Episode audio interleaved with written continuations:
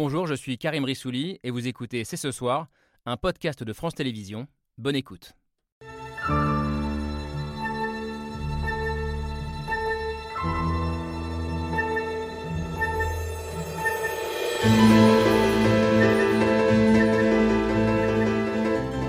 Bonsoir à toutes et à tous. En France, une femme majeure sur deux a plus de 50 ans. Mais où sont-elles? Largement absentes des écrans de cinéma, des couvertures des magazines ou des affiches publicitaires, cachées ces femmes que l'on ne saurait voir, grandes invisibles. De notre espace public saturé des dictates de la jeunesse triomphante, les vieilles feraient-elles peur? C'est ce soir, c'est parti. C'est ce soir avec Laure Adler. Bonsoir Laure. Vive les vieilles. Vive les vieilles et bonsoir Camille. Bonsoir. bonsoir à toutes les deux et bonsoir Sophie Fontanelle. Bonsoir. Vous êtes journaliste, romancière, poète. Euh, vous avez été pendant des années une des figures du magazine Elle, Fonel. Ouais, c'était vous. C'était moi. C'était vous. Vous collaborez aujourd'hui à l'Obs où vous continuez d'explorer votre terrain de chasse préféré, la mode. Mhm. Euh, vous traitez avec ce pas de côté, ce décalage qui vous caractérise et vous venez de publier en cette rentrée votre 17e livre, Capitale de la douceur, aux éditions Seger. C'est un texte étonnant parce qu'écrit tout en vert. C'est pas si fréquent que ça. L'histoire d'un séjour sur une île euh, du sud de la France, euh, une île du Levant, au large de Hier et de Toulon, mhm. une île naturiste. Pour partie, pour 5%. Ouais, le reste, c'est pour les missiles, pour l'armée.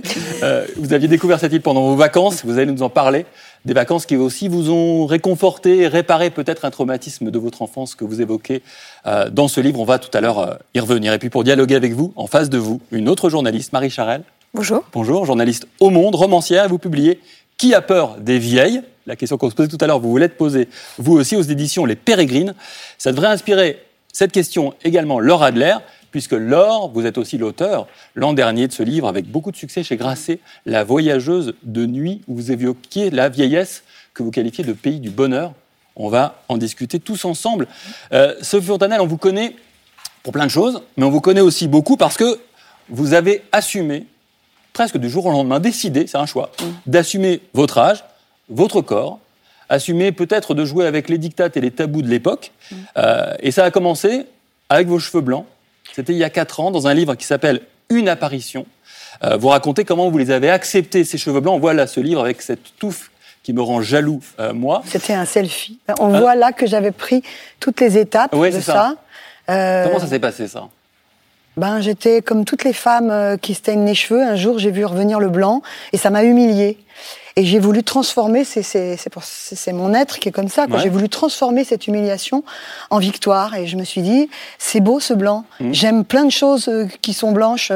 Euh, j'aime bien la neige, j'aime bien les murs en crête, j'aime bien. Et pourquoi moi sur ma tête, je le cache Donc j'ai laissé venir ce blanc et ça a fabriqué un mouvement enfin une, espèce de, de, de, d'onde de choc. Les femmes, il y en a beaucoup, les femmes qui, qui, ont les cheveux blancs et qui mm. avaient les cheveux blancs, mais elles étaient, elles n'apparaissaient pas en tant que, que en majesté, on va dire. Mm. Bon bah ça y est, je les ai collés en majesté. vous, Marie Charles, vous en parlez aussi des cheveux blancs, et vous avez une expression qui m'a étonné dans votre livre. Vous dites qu'il y a un adjectif qui définit les femmes aux cheveux blancs, c'est puissante, la puissance. Pourquoi est-ce qu'une femme avec des cheveux blancs, pour vous, ça, ça incarne la puissance? C'est exactement ce qu'a dit Sophie, c'est euh, la majesté. Mmh. Parce que les cheveux blancs, euh, c'est l'expérience. C'est toute une vie derrière soi. C'est tout ce qu'on a accumulé, qu'on a appris et qu'on restitue quand on avance en âge. Et c'est ce qu'on ne voit pas assez chez les femmes, euh, qu'on voit un peu plus chez les hommes, quand on voit dans tout le vocabulaire qu'on utilise chez, euh, chez les hommes âgés, sages, le etc. Patriarche, le patriarche. Et pourquoi pas chez les femmes alors mmh. que c'est la même chose finalement. Et vous citez des femmes aux cheveux blancs des résistantes. Et c'est toujours, vous, vous dites, c'est une galaxie de femmes comme ça qui, qui s'assument aussi. Ça veut dire ça aussi, s'assumer. S'assumer et puis se libérer euh, des injonctions, des mmh. injonctions à euh, continuer à essayer de paraître jeune.